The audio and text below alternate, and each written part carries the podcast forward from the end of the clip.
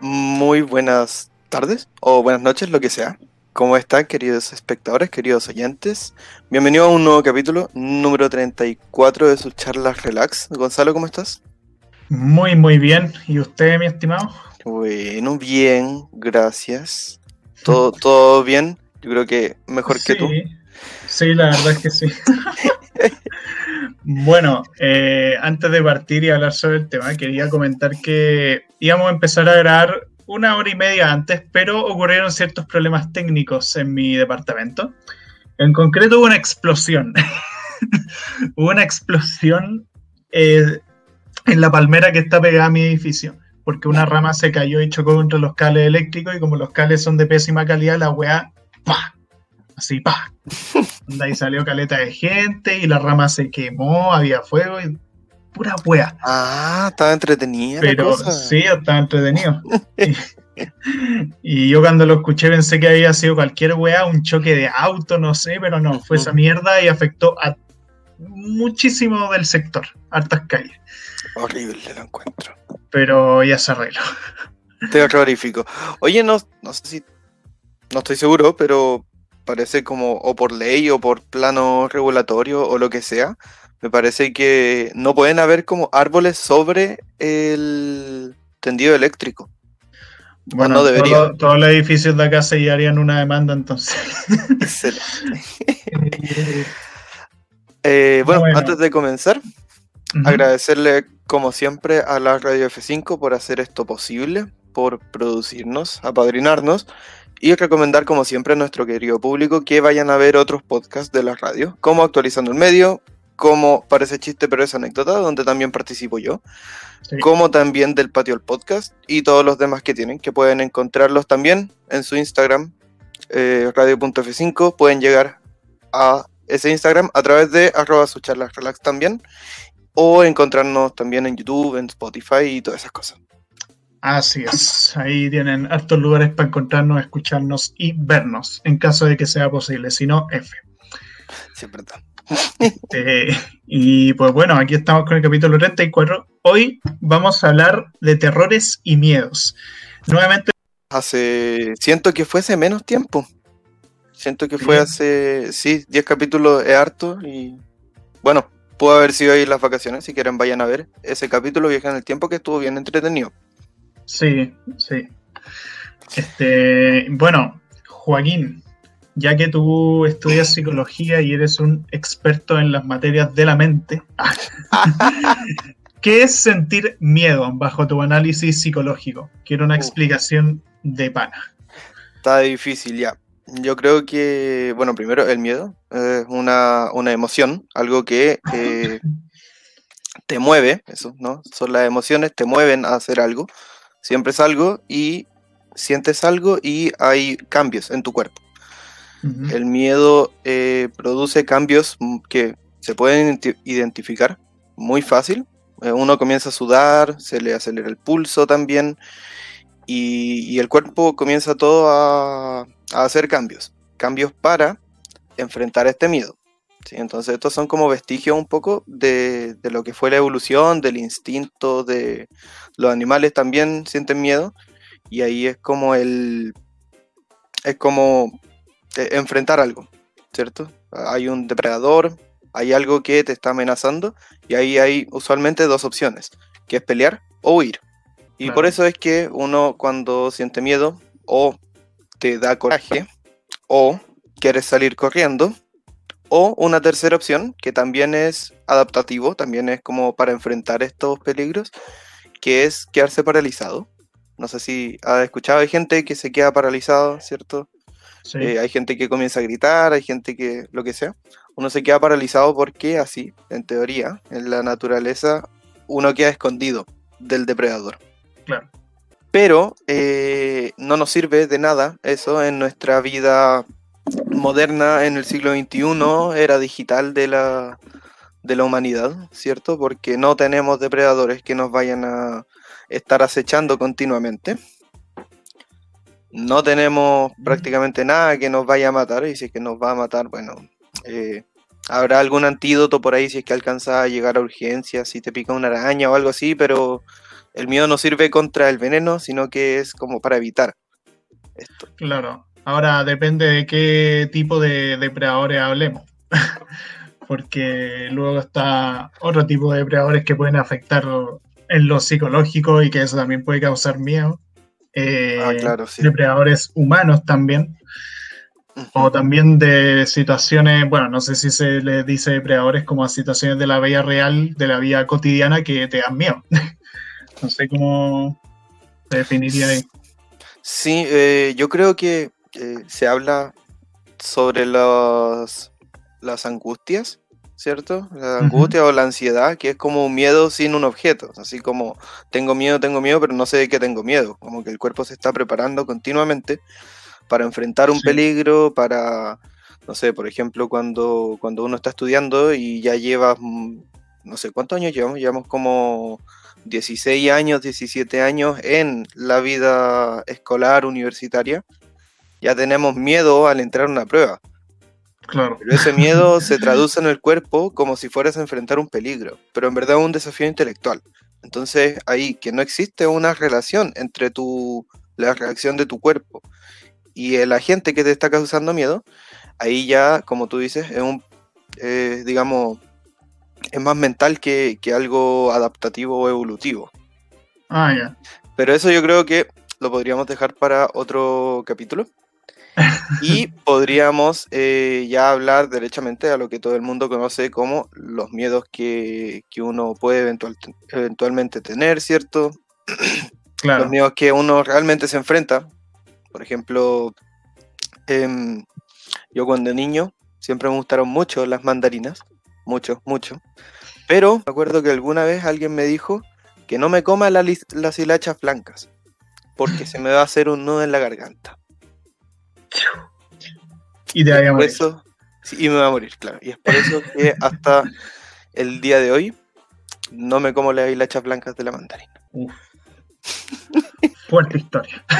Sí, es conmovedor, pero eh, algún día lo superaré. Mm.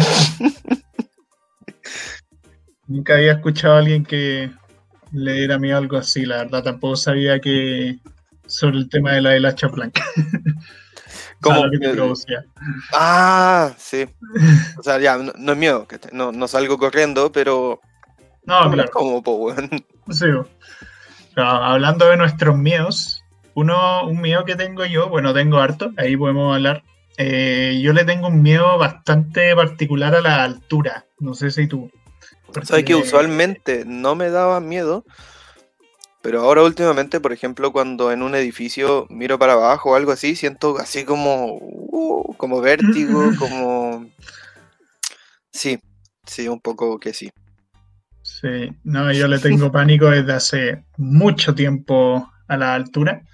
Eh, si me subo a un techo de un edificio si siento que estoy en un piso muy alto y veo para afuera, me da cosa, como un vértigo así, como es una sensación rara en que sentís que te vaya a caer, como que sentís que tu cuerpo se va a desplazar hacia, hacia la hueá de caída. Eh, bueno, de hecho me acuerdo a veces cuando íbamos a cerros, cosas así con mi papá, eh, si había una pendiente hacia abajo, como muy empinada, puta, yo me cagaba entero, po, weón, porque sentía Oh. que mi cuerpo se iba a mover hacia allá. Esa es como la sensación que me da. Ay, esa como, como tu historia cuando estaban en caballo. Ah, esa weá, que estábamos en caballo subiendo un cerro culiado terrible alto, que habíamos viajado a Perú, y el tema es que era 4.300 metros de altura, y el caballo, weón, como la weá era empinada, se veía todo para abajo, el caballo, weón, se iba hacia la weá de caída, nunca se cayó, obviamente, o si no, no estaría aquí, pero, pero lo que- la weá es que el caballo culiado se iba todo el rato hacia, hacia la weá de, de caída, y era horrible, weón, pero sí. Lo que sí, cuando estoy en una altura muy grande, pero hay muchas cosas como cubriendo eso, o sea que yo no puedo ver eso, ahí me da lo mismo. Onda- Ya, sí, po. esa es como la hueá rara, que las alturas no dan miedo cuando no las percibís directamente, a pesar de que sabéis que está ahí. Mm. Sí, me imagino como, por ejemplo, tú vives en un edificio. Yo Sí. creo que este, estás en tu pieza ahora mismo, no estás mirando a la ventana. Como que Sí, pero no- un piso 5, así que no, tampoco me pasa nada si miro. Ah. Onda, es solo cuando es muy alto. No empieza 5, cualquier web. Eh, otros miedos, por ejemplo, mucha, mucha gente, me incluyo, le tiene miedo a algunos insectos como las arañas. Sí, yo le tengo fobia a la araña, miedo irracional, pero impresionante. yo, ¿y qué haces cuando ves una araña? Primero grito. Ya. Primero o grito o, o no sé, hago un sonido fuerte así, no lo voy a hacer ahora. Eh, el tema, lo bueno es que acá en departamento ya no he tenido miedo a arañas porque, bueno, igual miro porque soy paranoico, pero mm. el tema es que es que como en departamento no hay arañas, por lo general, no, no he tenido miedo, o sea, no tengo miedo al dormir ni nada, pero cuando vivía en casa antes, puta, ahí era horrible, porque a veces te aparecían arañas al lado, en la pared, al lado de la cama, porque tenía la cama pegada a la pared, mala costumbre. Eh, pero es que según yo, todo el mundo tiene la cama pegada a la pared, porque, bueno, ¿dónde más la de tener? En, la mitad de la pieza. Igual es como medio mala costumbre si sabéis que hay muchos bichos araña, porque la weá están. Mm. La weá muchas veces aparecieron arañas en mi pared, al lado de mi cama, y me podría haber picado en la noche, me podría haber inyectado veneno, cualquier weá. Eh, pero puta, horrible. O sea, a veces recuerdo en mi mueble de ahí tenía detrás de esa weá puras telarañas y ahí había mucha araña y ah, no, me da miedo. A mí también me pasó una vez que, que me desperté en medio de la noche, prendí la luz, miro para arriba y tenía una araña al lado de la almohada. No, no, ah, en la pared. Y fue, sí, fue un poco terrorífico. Pero, por ejemplo, he leído, he escuchado, como circula en internet, que en promedio nos comemos como cuatro o cinco arañas a lo largo de nuestra vida mientras dormimos. Sí, algo había escuchado de eso. No quería recordarlo, pero gracias, Juan. Eh, sí, no, la araña sombrilla. No, en general los bichos, hay bichos que más que darme miedo me dan un poquito asco, no sé. Eh, em, a ti no, o sea, yo sé que a ti hay bichos que vos los agarrás y te encantan, pero como el pelote culiado del sur. Pero... Sí, pero es verdad que me dan como cosas, así como que, como que me siento poco seguro y además hay insectos que cuando te caminan como que en las patitas tienen pinchitos, como que tienen pinchos y, y, se siente como que te, no sé, como que te entierran los pinchos en la mano, sobre todo estos que son como verdes, que son como escarabajos verdes, que tienen como harta fuerza en las patas, entonces se siente eso en las manos. Sí. Ay, chasculeado, ¿por qué existen las arañas, weón? Son eh, control de plaga. Claro. Bueno, en todo caso, yo, yo realmente siento que tienen muy mala fama los insectos. Sí, no son muy gustados. Mucha gente En general, las arañas, al menos las arañas acá en Chile, pocas son las que son mortíferamente venenosas. O sea, lo peor que uno se que lo peor que uno se puede encontrar es una araña de rincón. Y hay antídoto y, y hay gente que ni siquiera necesita un antídoto. No digo que vayan a agarrar la araña, hay gente que sabe cómo tratar con araña, pero eh, sí, no sé, tienen mala fama, me da miedo igual. Como igual no las tomo, eh, pocas veces las tomo como en un vaso y las libero porque me da cosas, no sé. Aparte son como impredecibles. Sí, sí, no sabéis qué movimiento pueden hacer, por eso también dan miedo, porque no sabéis si de repente la weá se va a mover hacia ti o de repente se va a meter a tu closet, a tu ropa, cualquier weá. Eh, entonces, no sé, de hecho yo no, yo no me atrevo a matarla, yo le digo a mi hermano o cualquiera como, hey, tráete una zapatilla, mátalo yo me alejo porque no, no puedo, ni siquiera puedo hacerlo porque pienso como que si le voy a meter un chanclazo a la weá, como que siento que la weá se va a mover y me va a saltar a la cara. Como siempre tengo esa sensación. Ah, bueno, típico de los videos de, no sé, video de Instagram, video de YouTube, que nada, te muestran a alguien intentando matar a la araña y luego la araña te salta en, el, en el video y a uno se le cae el teléfono y pasan cosas malas. Como la araña australiana. Como la araña australiana, la araña del coco. Sí. Bueno, otros miedos también. Me pasó porque hace no mucho estuve en la playa, de hecho por algo también en los últimos capítulos tuve settings distintos. Me pasó en la playa que me surgió un miedo particular, viendo como el mar y la roca y todo. El miedo que sería ser atrapado por las algas que están en la roca. Porque tú caché en la roca que está lleno de algas así. Sí, Imagínate, te metían esa weá o estáis nadando y de repente te agarran esa weá. y Más encima había medusas y todo entre Ah. medio. Entonces, ¿cómo sería que una medusa, culi- o sea, perdón, que una alga culiada te mantuviera ahí atrapado así? Como... así como si fueran como, como las plantas de Harry Potter. Así, no sé si Claro. en la sí. primera película sí que los tenían. Creo que en El Señor de los Anillos también hay algo así. No sé.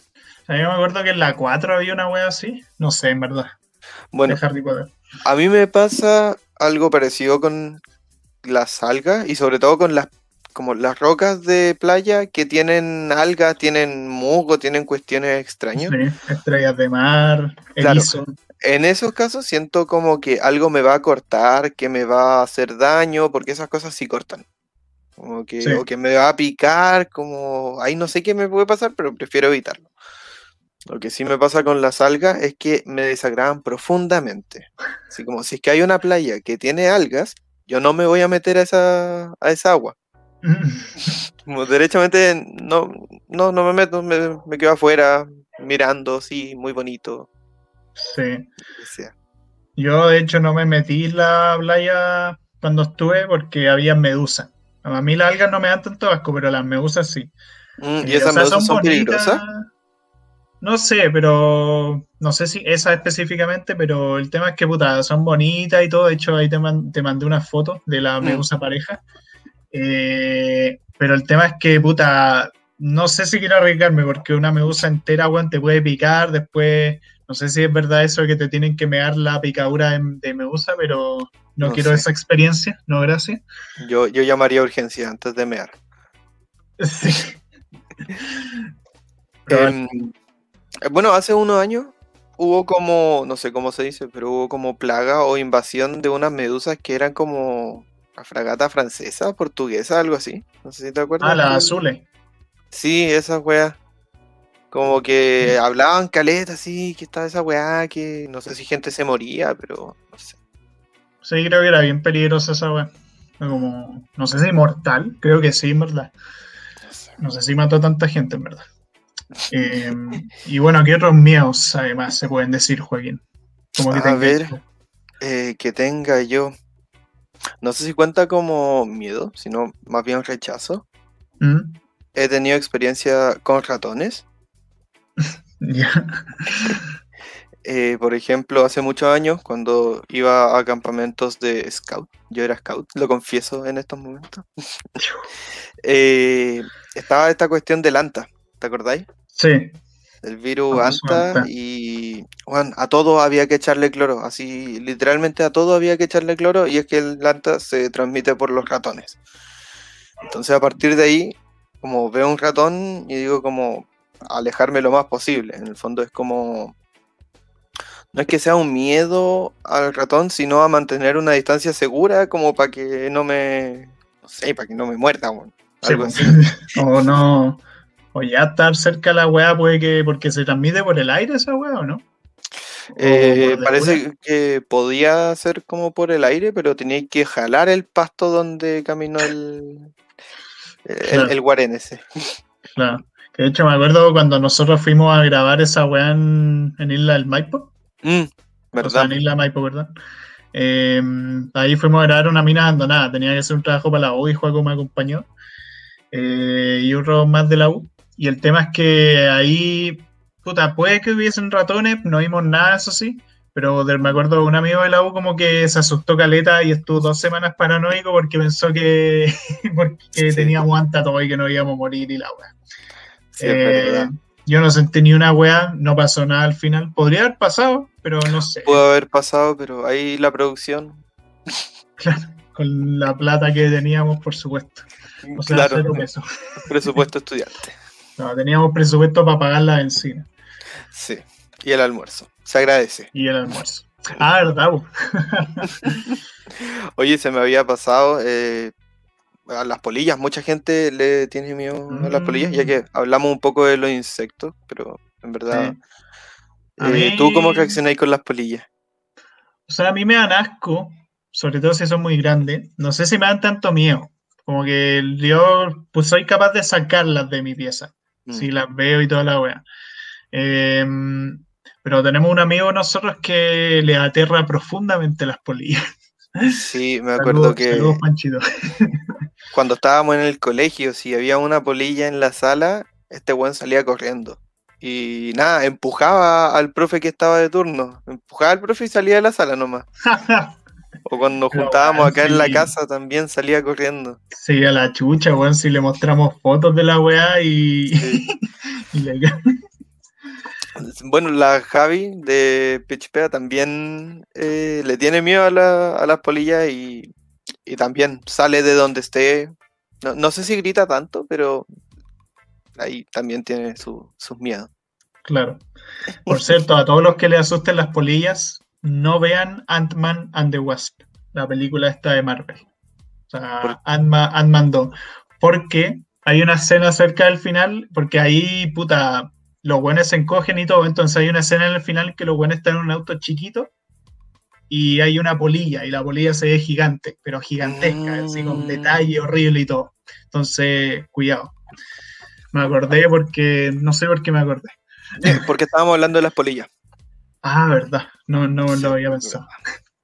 Bueno, otros miedos también, como, bueno, miedo, mucho miedo a cosas como formas de morir, como miedo a electrocutarme, miedo a quemarme, a ahogarme, eh, o a ser aplastado. A ser aplastado yo creo que es de los weas que más me dan miedo, porque una ¿En wea, una muerte ho- horripilante, pues, weón. Imagínate, está ahí... Eso, imagínate ser aplastado por una roca o por estas weas como de aplanadoras que tienen las máquinas. Como en las caricaturas, después te, te quedas así Claro. como, como que caes como una hoja. Claro, Pero ojalá no fuera sé, así, weón. yo creo que eh, muerte por aplastamiento, te mueres al tiro. Sí, pero, pero weón, la sensación horrible, weón. O sea, quizás te moría al tiro, pero no sé, weón.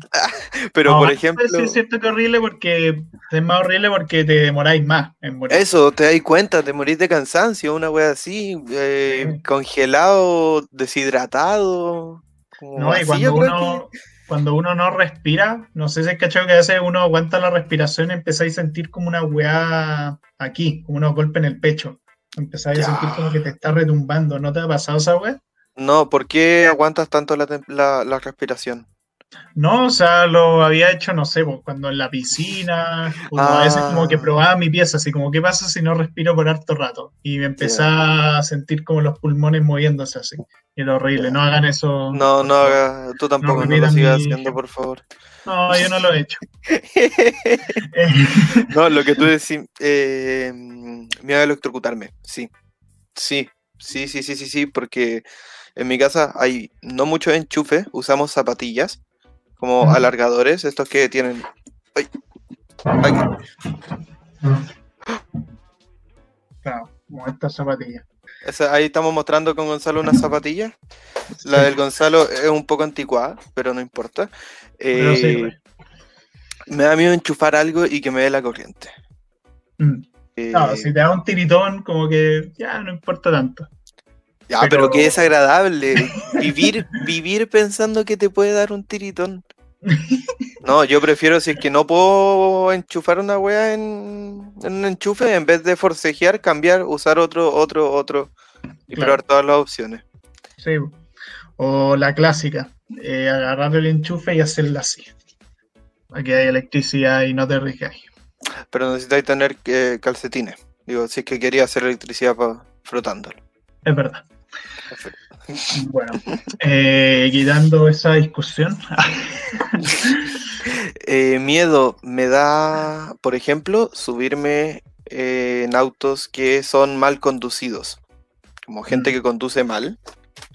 sí, Me carga estar en un auto donde el conductor conduce mal. Me carga, como que quedo así con la uña marcada en, en el asiento Claro. afirmándome. bueno, es que conducen muy rápido así. Sí, es que la velocidad no es el problema, porque uno puede ir rápido, pero conducir bien. Por ejemplo, en, Sí, cuando pero- uno está en autopista, eh, uno va muy rápido. Pero si es Claro. que un buen conductor, como que no se va a sentir tan vertiginoso como, como alguien imprudente o no sé. Claro. Pasa que lo de la velocidad lo digo porque he tenido experiencia conduciendo, o sea, no yo, sino estando con gente que conduce Mm. rápido y puta, weón, es horrible. O sea, la sensación Sí. es como. A veces los weones ni respetan los semáforos, weón, eh, como que nos ven a los lados y puta, uno está ahí como XD. ¿Tú manejas? Entonces, no, aún no, no tengo licencia. Pero Ya, me cuando-. Cuando lo hagas, por favor, sé prudente. Sí, no, obviamente. Gracias. Eh, eso ando en bici de motor y listo. Puede ser, pero debí usar protección. Obvio. No, obviamente. A ver. mm, Y bueno, también cosas como en general que dan miedo, como el tema, por ejemplo, eh, carreteras no pavimentadas, da miedo, que eso también tiene que ver un poco con el tema de conducir. Da miedo que tus contraseñas de cuentas de banco o de mail sean reveladas. ya. Y no sé, bueno. Ah, otro miedo que tengo así, pero es por más que nada como, como esa imaginación que tengo de qué pasaría si pierdo mis manos. O qué pasaría si pierdo la vista. Como Mm, ese miedo como, weón, si yo pierdo las manos, yo, puta, aparte de que no podía hacer 1500 weas, casi todas las cosas que me gusta hacer no las podría hacer. Onda, todo lo que sería weas laborales, para lo que es mi carrera de dirección audiovisual, no las Sí. podría hacer. No podría jugar videojuegos, no podría, puta, no podría hacer nada, no podría hacer las la, la labores de la casa, no podría, puta, de todo, no podría hacer de todo, weón, sí. Oye, pero eh, ahora como los avances de robótica, eh, viste que se está como desarrollando un chip como que, que se inserta en el cerebro. No sé si hay Ujú. escuchado de eso, el, el Neuralink. Y ahora están, esto lo leí la semana pasada, están probando, están testeando eso con simios, con otros monos, con monos, y lo están haciendo jugar Pong con el cerebro. Entonces, no sé qué tan ético es, no, no he leído más allá de ese, como el desarrollo de esas tecnologías, Sí. pero en una de esas uno podría, ponte tú, controlar tu celular, así como con el cerebro, con la voz. Imagínate ser como Tony Stark, pero decir como... eh, Claro. Travis, pon el, el microondas, por favor. o sea, tenéis telequinesis. Básicamente. ¿Para qué estudio psicología? No lo sé. claro. Sí, pero bueno. Y perder la vista también sería horrible. Onda, no poder Ay, ver cine, no poder, bueno, ver a la gente también. Puta, no, mal. Mm, Sí, es verdad. Yo, a ver, por ejemplo, ahora, bueno, tiempos de coronavirus, ha sido todo un desafío como comenzar a salir a la calle, comenzar a, a exponernos. Ya comenzamos este podcast como hace varios meses, Sí. Pero no han cambiado mucho las cosas, en verdad. Como que los contagios van por ahí. eh, la vacuna sí está llegando, eso me, me alivia mucho y, y ya es tiempo de comenzar a salir. Sí, no, de hecho, dato curioso, como Chile es como creo que el tercer país en el mundo como que más ha logrado vacunar gente, eh, detrás de eh, Emiratos Árabes Unidos e Israel. Dato Fantástico. curioso. Sí. Dato curioso. Gracias, Gonzalo. no sé si eso ya habrá cambiado, eso lo vi como hace unos cuantos días. No sé, vamos a esperar el, el nuevo capítulo de actualizando el medio. Sí. Pero bueno, hartos miedillos hemos tenido. También Calle Oscura es otro tremendo miedo que nos afecta sobre todo a esta edad. O sea, ir solo en la calle, no saber si te van a asaltar o te va a pasar cualquier cosa o incluso te secuestren, que también pasa. Sí, qué horrible. Sí, de todas maneras. Y ahí, bueno, se mezcla el tema de la calle, pero la oscuridad, ¿a ti te da miedo o te ha dado miedo?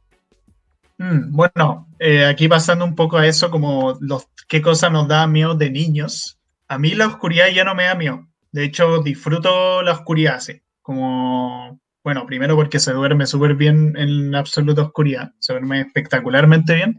Hay gente que le gusta igual dormir con una lucecita o poner el sleep en la tele, wey, así, pero yo no sé, yo prefiero oscuridad pura. Mm, Eh, y no sé, no me dan miedo los ambientes oscuros, o sea, dependiendo del lugar, porque obviamente Si es en un lugar abandonado o en la calle, puta, ahí sí, porque no puedo ver si va a venir algún weón a hacerme algo. Claro.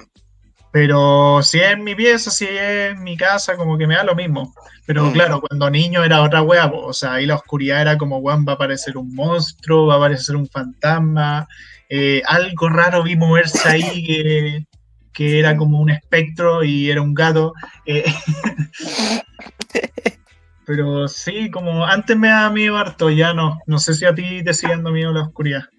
Mm, no, a veces, sobre todo como cuando es afuera, como tú dices, eh, afuera, por ejemplo, de mi casa, por ejemplo, salir a, a- atrás de lo, como del cerco, lugares que no veo, ¿cierto? Sí, Eh, cuando uno escucha ruido o en el campo sobre todo, que es demasiado oscuro todo, muy, muy oscuro, ahí es como que me causa así como, ¿qué estará por ahí? ¿Será el chupacabras de Pirque? el chupacabra. Pero, a ver, no sé, siento que sobre todo los miedos de, de infancia, ¿cierto? Así, los fantasmas, los monstruos, la oscuridad, eh, el viejo del saco, todas esas cosas, Mm, eh, son totalmente como aprendidos en el fondo. Es como decía que las arañas tienen mala reputación. sí, Es como que la tele va y te dice, bueno, tú tienes que tenerle miedo a la oscuridad, tienes que tenerle miedo a, a ciertas cosas, a los orcos, a los troles, a no sé, cuestiones así, sobre todo las caricaturas más antiguas, sí. que, que se esforzaban mucho por hacer como representar muy gráficamente aquello que es malvado. Sí, no, sí. De todo un poco te imponían las series y las, bien las historias que te contaban. Creo que ya lo habíamos hablado una vez, el tema del coco, por ejemplo, donde si no Mm. el coco te comerá, en el capítulo de Leyenda Urbana Creepypasta, Sí, vayan a escucharlo. Em, en Spotify, ese. sí. Y puta, te decían como el coco te va a comer si no te dormí, una wea así, y había otro monstruo que había si no te comí toda la comida, y era como, weón, te van a comer, te vaya a morir, pendejo culiado. Sí, como, bueno, primero, ¿cuál es la necesidad? Así como se puede hacer comer a un niño de otras maneras. Mm, Y segundo, amenazar a un niño con que lo secuestran. Eh, Yo sí, lo encuentro macabro. Lo encuentro macabro. O por ejemplo, hay gente que le dice en la calle a los niños así como, ya, o el, el señor de ahí eh, te va a llevar. Así. Así como, señor, ¿se lo quiere llevar? No está haciendo pataleta. Y así, no, no hagan eso, gente. No, porque aparte, igual ese weón que la like puede ser de verdad un weón raro y se lo lleva de verdad, así que ojito. Ya, pero las probabilidades de que eso pase son estúpidamente No, obvio, pero nunca se sabe. No, Yo creo que es más bien el trauma que le pueden hacer a los niños. Mm. Otra weá que inculcaron miedo a mí cuando chico, eh, YouTube, porque YouTube siempre tenía videos paranormales de fantasmas, de duendes, duendes culiados, que uno veía. Siempre estos Por- videos de pésima calidad, como a 240p y te ponía duende captado en vivo, 100% real. 2010. Eh, y, está, y está el duende ahí caminando como, así como Y era como, weón, el hijo que. No claro, sé. vestido, weón, y grabaron esa weá para hacerse viral. Eh, por cierto, si alguien del público en YouTube detecta algo paranormal detrás nuestro, nos avisa y ahí analizamos la situación, llamamos un cura y todo. Pero eso. Oye, yo me acuerdo cuando era niño, habían dos cuestiones que daban miedo que buscábamos o hacíamos en YouTube en internet. Uno, eh, lo de esa la morsa. No sé si es que tú Oh, alguna vez viste eso. Sí, que yo, yo lo encontraba como, ¿por qué? Como una persona bailando, así como, ¿qué le pasa a esa persona? Y después como Sí. que se corrió el rumor, así como que era un- una persona con, como, raquitismo, no sé, una persona con una patología. Y yo siempre Mm. dije como, ¿por qué hacen un video tan morboso de alguien como, weón? No sé, me decían como, pero weón, mira cómo baila, no te da miedo. Y yo digo como, weón, saca esa weá, por favor. Y el otro es el Scary Maze. El Scary Maze, Ah, que era un, un laberinto simple, muy, muy simple, solo que mientras uno se va acercando a la meta, se va haciendo más estrecho. Y eh, entonces, mientras más estrecho uno se iba poniendo, uno más se concentraba. Y cuando uno ya llegaba a un momento, te aparecía el screamer de eh, la película El Exorcista, ¿podría ser? Sí, sí. Era la línea del Exorcista. Se usa para miles de screamers. De hecho, los screamers eran algo muy común antes. Bueno, se siguen haciendo, pero obviamente ya no tienen el mismo impacto y uno ya se los ve venir en ciertas ocasiones. Mm. Pero claro, es eso, es como un grito que te asusta, ¿sí? Yo no diría que es como tanto miedo porque no es algo como que se te queda en tu interior así por harto rato. Mm. Es una reacción nada más. Eh. Sí, sí. Y por último, otra cosa que antes me daba miedo era Dios. ¿Sabéis por qué? Dios te daba miedo porque... No, es que cuando chico me daba miedo porque, porque claro, cuando chico tenía toda esta weá del catolicismo muy inculcado, entonces yo pensaba que por el hecho de pensar, porque uno tiene mil pensamientos de cualquier weá todo el día, por el hecho de pensar como, no sé, una blasfemia así, como jaja, Dios es estúpido, yo pensaba que por pensar esa weá me iba a ir al infierno. Chucha. Como que me iba, o que me iba a lanzar un rayo, una weá así, porque aparte me decían, como no pienses cosas malas de Dios o de Jesús, no digas cosas malas, porque si no te van a pasar cosas feas, te vas a ir al infierno y la weá. ¡Qué mierda! Aguante los inculcadores de la religión. Sí o no, lo encuentro pésimo. Pero sí es cierto que, bueno, eh, en la Biblia eh, hay muchas atrocidades y genocidios. sobre todo en el Antiguo Claro. Como, y, me acuerdo que alguna vez en, clases de religión nos hablaron del temor a Dios. ¿Mm? Que era como respetar a, Dios, así. Pero con la palabra temor, porque. Claro. Infundía respeto, no sé. Sí, no sé. pero bueno, no necesariamente eh, porque le tenga respeto a algo. No, ¿cómo era la frase? No me acuerdo. Bueno. la cosa es que uno le puede tener miedo a algo, pero no necesariamente respetarlo. Sí. Es como uno pretende que respeta, pero en realidad le tiene miedo. Y eso es lo que pasa con el mismísimo Dios judeo-cristiano. Sí, es cierto. Por cierto. Mm, somos tan pecadores que nos manda terremotos. Claro. Sí, eso mismo te iba a decir, como los terremotos, típico chileno. Eh, típico terror que, bueno, eh, tienen muchísimos chilenos. Obviamente, cuando ocurre un temblor, cuando ocurre un terremoto, claro, obviamente a diferencia de otros países ya estamos bien acostumbrados y no reaccionamos tan brigio como gente de otros países. Mm. Pero igual da cosa, o sea, tiembla un poquito fuerte, sobre todo si está en edificio y es como chucha madre. Sí, eh, a mí igual me, causa así como, como una agitación y quedo expectante, así como alerta, va a venir de nuevo, debo salir corriendo, mm. algo pasa, yo suelo usar la puerta de mi pieza cerrada, entonces lo primero que hago es levantarme, ir corriendo a la, a la pieza, o sea, a la puerta para abrirla. Claro. Pero yo me imagino, y no sé, en el colegio ahora parte de la malla curricular, ¿cierto? Nos enseñan literalmente a todas las personas que somos educadas en el sistema chileno qué es un terremoto y cómo funcionan las placas tectónicas y, todas estas cosas. Sí. Pero imagínate no saber por qué el suelo se está moviendo, weón.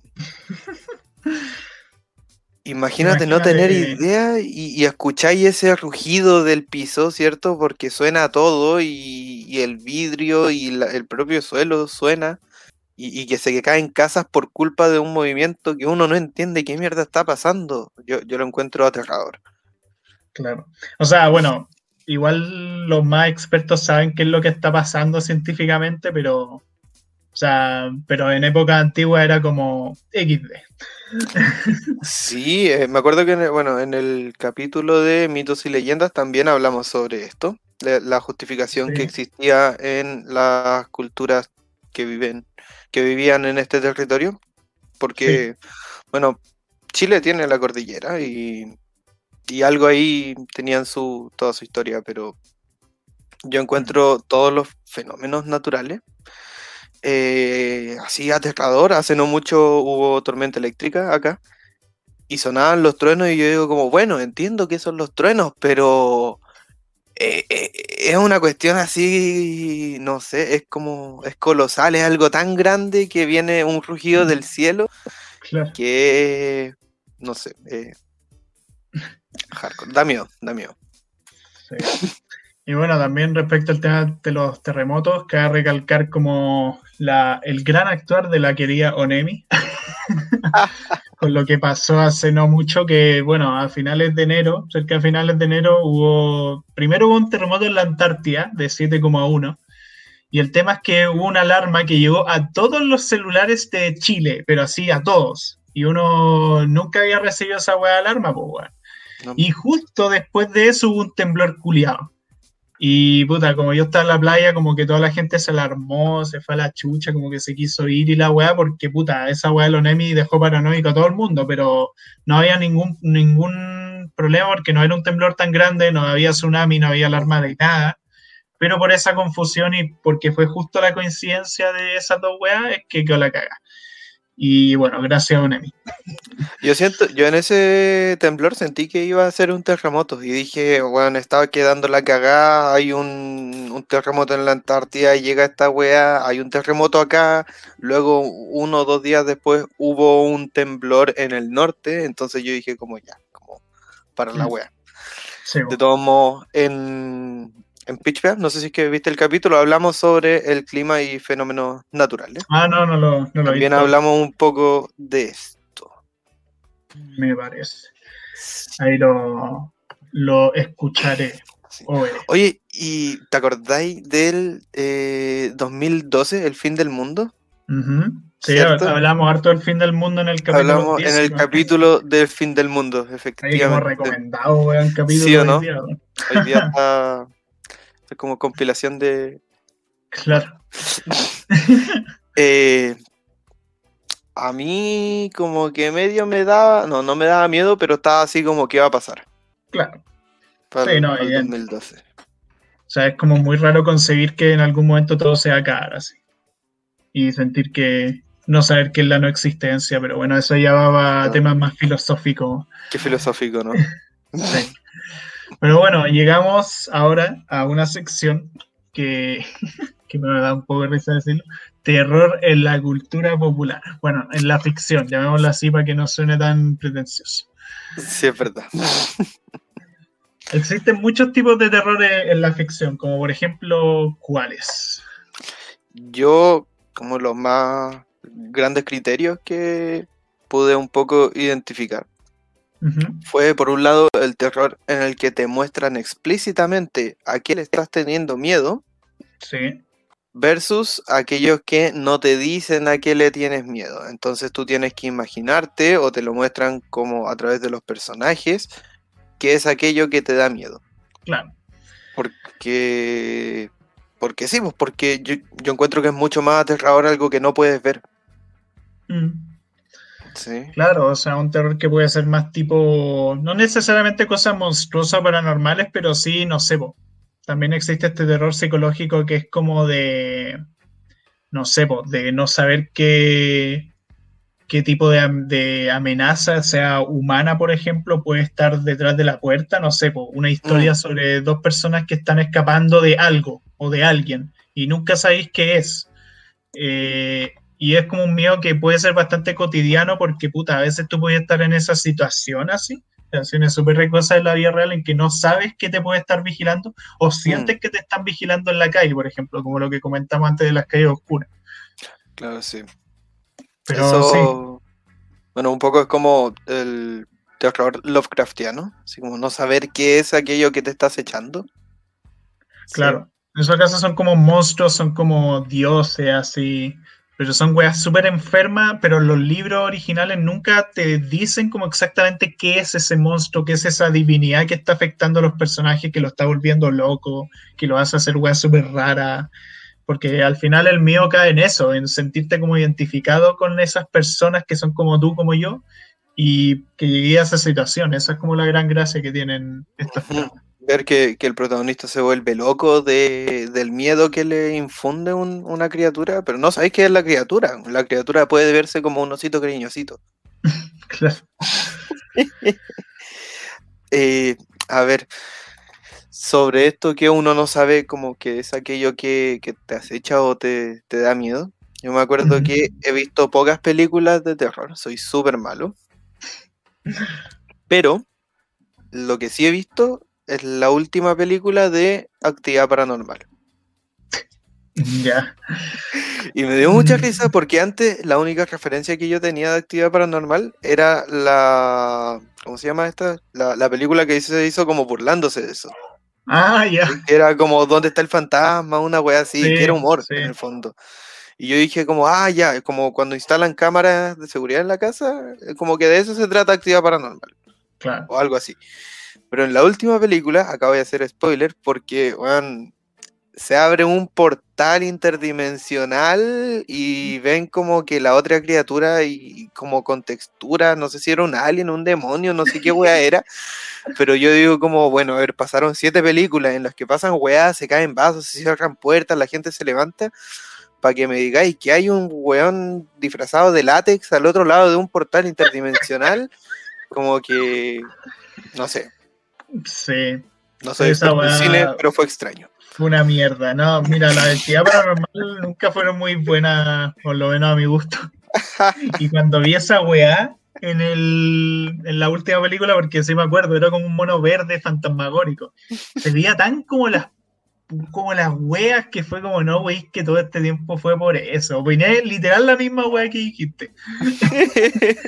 Y eso, eso es otro tema interesante porque, porque hay muchas películas que hacen muy bien el terror, como el no mostrarte las cosas o jugar con tu mente, eh, mostrar la desesperación de los personajes, pero también hay muchos malos recursos en el cine.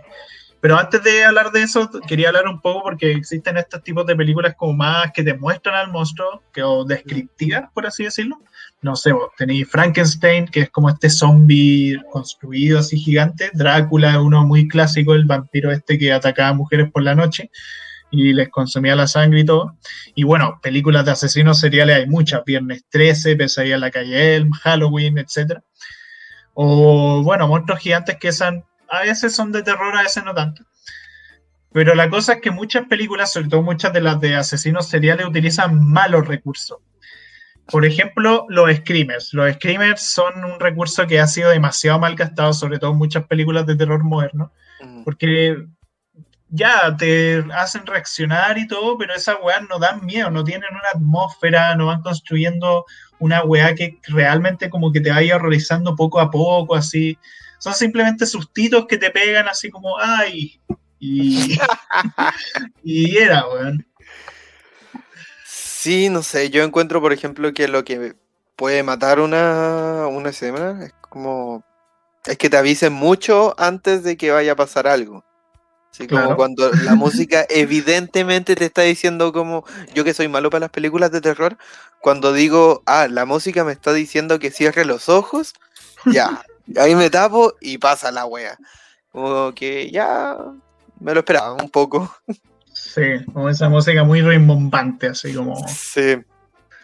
O, o qué más, bueno, la, los clásicos como desnudos innecesarios, ¿cierto? Sí, ah, sí, muchas películas como de adolescentes, así como, hey, vamos a tomar y sexo y weá, y como que del asesino serial siempre los mata, Viernes 13 es un claro ejemplo, pero al final la película como que gasta tanto tiempo como en, en eso que no se olvida construir a los personajes.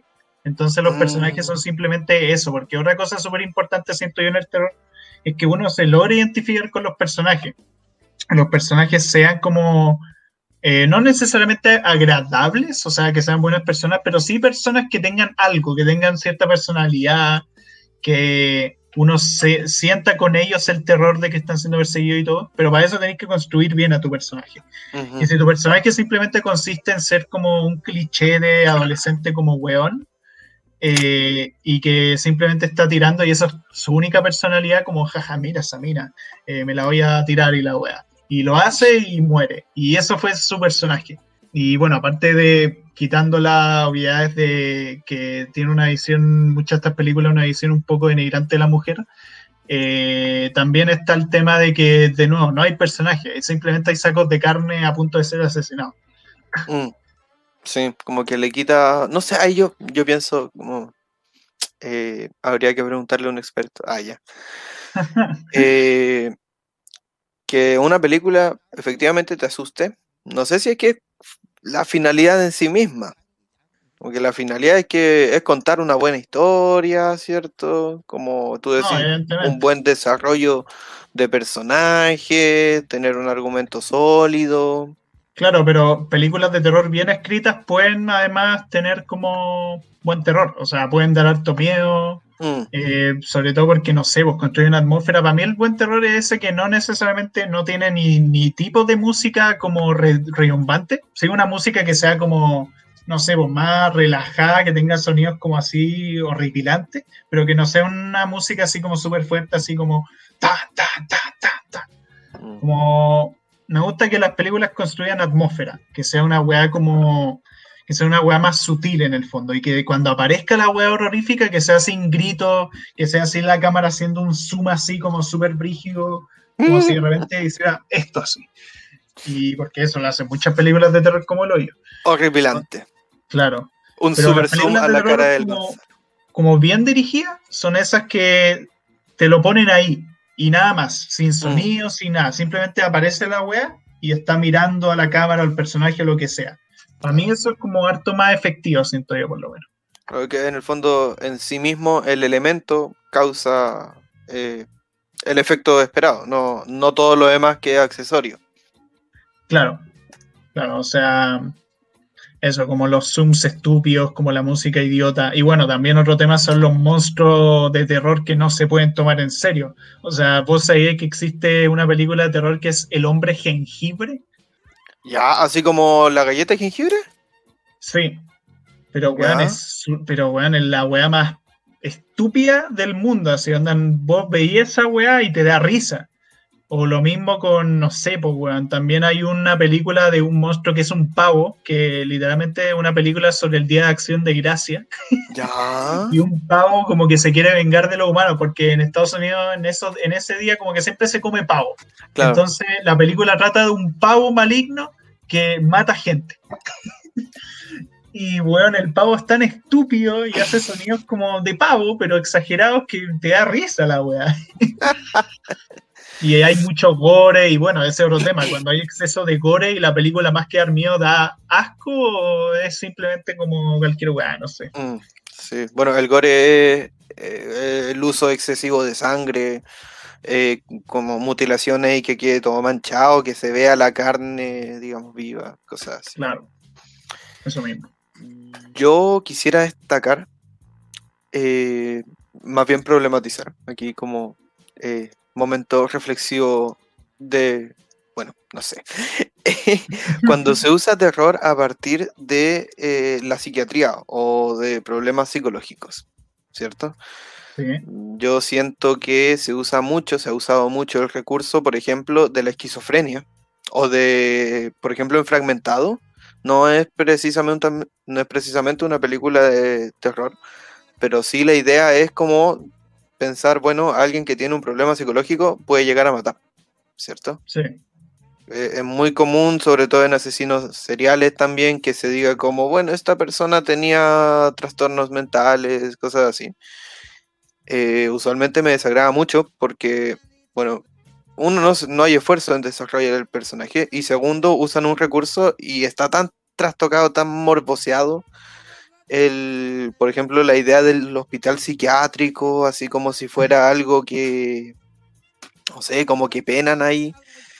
Y no sé, siento que es necesario como darle una vuelta y decir como, bueno, patologías psiquiátricas no es gente que te va a querer matar o, o porque, no sé, lo he visto en muchas películas, en muchas series, en muchos libros. Y ahora siento como, no sé, me causa rechazo ya ni siquiera lo veo porque digo, va, que, fome y, para qué voy a ver esta weá si sé que no es así en la vida, ¿no? Claro. No, y o sea, de que hay gente que quizás puede haber llegado a matar en la vida real por esos trastornos, hay, obviamente, pero el tema es que todas estas películas como que al final están dando un mensaje como cuidado con la gente con estas patologías, es peligroso. Da como un mensaje como de ese estilo. Y son muy pocas las obras como que reflexionan de forma más como madura sobre el tema o que intentan ver al personaje más allá del que es un enfermito, por así decirlo. Y bueno, de hecho, un caso reciente de un juego que salió hace no mucho que se llama The Medium, que es un juego como de terror, que de terror bastante penca, la verdad. Eh, no me gustó mucho. De hecho, cada vez que pienso más en él me gusta menos. Pero el, el, caso es que ese juego trata mucho el tema de los traumas, como el tema de los traumas provocados por distintas cosas. O sea, en el caso de la historia del juego, eh, un weón como que empieza a tener un trauma por culpa de que su papá tuvo que ir a la Segunda Guerra y ese abandono como que le hizo estar con unos weones adoptivos que lo abusaban y todo. Y de eso provoca que ese weón abuse después de una niña cuando crece y bueno, toda una serie de weas. Mm. El tema es que el juego lidia con esos temas pero da un mensaje al final que es súper cuestionable porque demuestra que el monstruo que hay en el juego es producido por el trauma de esta tipa que mencioné antes. Mm. Y en el fondo la única forma, que yo sé que es medio spoiler esto, pero no creo que a mucha gente le importe ese juego. Em, la cosa con esa weá es que al final como que te ponen que este personaje la única forma de hacer que el monstruo desaparezca es que se suicide y te dicen ahí como no puedes mm. salvar a todo el mundo. Entonces, ¿qué te está diciendo el juego? Que la gente con trauma no tiene solución y que va a estar siempre mal y que mejor que se muera. Mm. Ese es el mensaje que da, literalmente. O sea, no literalmente, pero metafóricamente se entiende por el contexto, por la historia del juego, por las weas que pasan mm. y por la frase que se dice que es como ya. O sea, aquí me están diciendo como esta weona no tiene solución, su trauma genera más daño a los demás eh, y listo, no se puede hacer nada, mejor que muera y termina con... Bueno, es un final medio ambiguo, no se sabe si se suicida o se muere otro personaje, pero bueno, el punto es mm. que queda raro y no sé. Pero hay un juego de terror que sí siento trata bien esos temas, que Silent Hill 2, clásico ejemplo. clásico del podcast. Claro, porque en ese juego eh, ahí los personajes que tienen traumas, que tienen problemas psicológicos, no son tratados como con falta de respeto, así.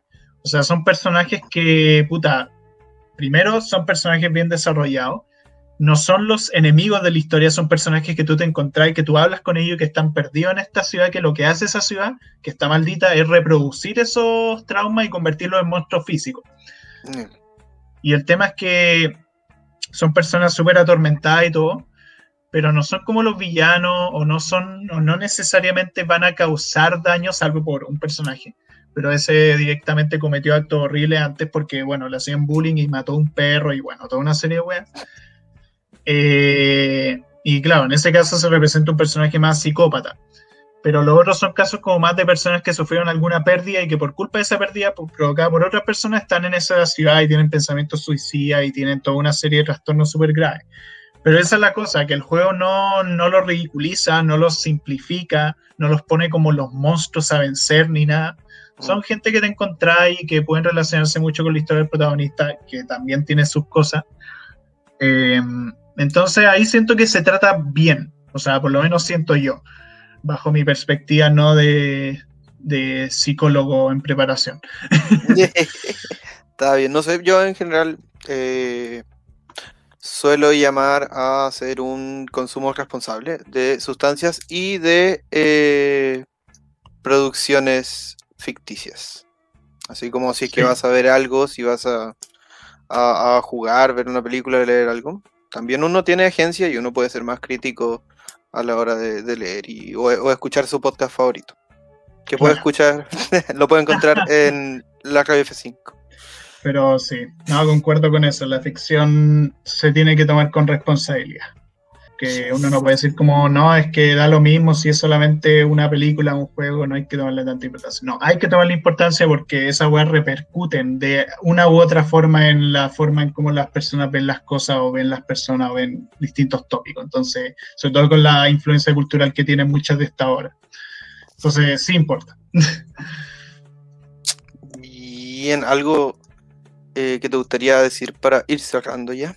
Eh, no, para ir cerrando, eh, como así brevemente, que un terror que, que, también a mí me interesa mucho, que me gusta mucho, es el tema del terror como de la guerra, el terror del conflicto humano que puede acabar con todo y con todos.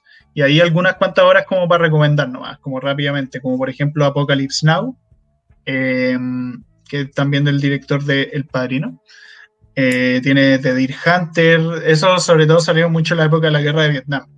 Godzilla, la original, es sobre el temor a una guerra nuclear, una película japonesa que fue unos cuantos años después de los bombardeos de Fukushima y Nagasaki. Eh, Godzilla fuera de huevo, una película súper triste, una película súper trágica, la primera. Eh, y te muestra a Godzilla como un arma, un equivalente a un arma nuclear que es capaz de dejar la pura caga. Claro. Y está súper bien hecha. Y otra que quiero recomendar es Shingeki no Kyojin, o Attack on Titan, que es anime que juego nunca a ver. Eventualmente podría llegar a verlo. Me parece. Mi hermano ya empezó. Cómo soy. Oh. sí, ya la temporada, va a empezar la temporada. Está causando furor. Sí, no, de hecho el anime más popular de Chile ahora mismo. Pero Attack on Titan es una serie que trata mucho, sobre todo en esta última temporada, trata mucho el tema de la guerra de forma mucho más directa y lo que puede generar las armas de destrucción masiva, lo que puede causar el racismo, lo que puede causar eh, muchísimas, muchísimas cosas que pasan en la serie, no sé, serie culiada buena. Pero eso trata mucho el terror de la guerra y se la recomiendo a ver si aún no la han visto. Está bien. ¿Y tú, Juego, algo más que decir? Mm, yo haría más bien un llamado a, eh, sobre todo, respetar los miedos de las otras personas. Ah, sí, sí. Como parece chistoso, como asustar a las otras personas y todo eso, pero eh, uno lo pasa mal como con el miedo, entonces ya cada quien va a saber cómo lidia con sus temas, pero no forzarlo a eso. Yo, yo creo que, por ejemplo, a mí que no me gustan las películas de terror, eh, muchas veces digo así como, no veamos películas de terror, porfa. Entonces, me parece que eso es importante. Sí, está bien. Hay que tener respeto con la gente. Así es. Eh, y sobre todo, no hueven a sus abuelos con sus míos. No hagan esa estupidez. Porque me acuerdo de chico más de alguna vez huevé a mi abuela porque le da miedo a la serpiente. No hagan eso. no? no sean pendejos, weones. bueno, agradecemos a quien haya llegado hasta este momento del podcast. Espero hayan disfrutado de esto. Pueden seguir viendo nuestro contenido en YouTube, en Spotify, como siempre. Seguirnos en Instagram para enterarse cuando subimos capítulos y todas esas cosas, ¿cierto? Agradecer a la Radio F5. Vayan a escuchar siempre sus otros podcasts, el programa principal que va actualizando el medio. Vayan a escuchar también, parece chiste, pero es anécdota. Vayan a escuchar Del Patio el Podcast y todos los otros que tiene ahí nuestro amigo Ariel. Así es. Muchas gracias. Adiós. Que estén bien. Chao.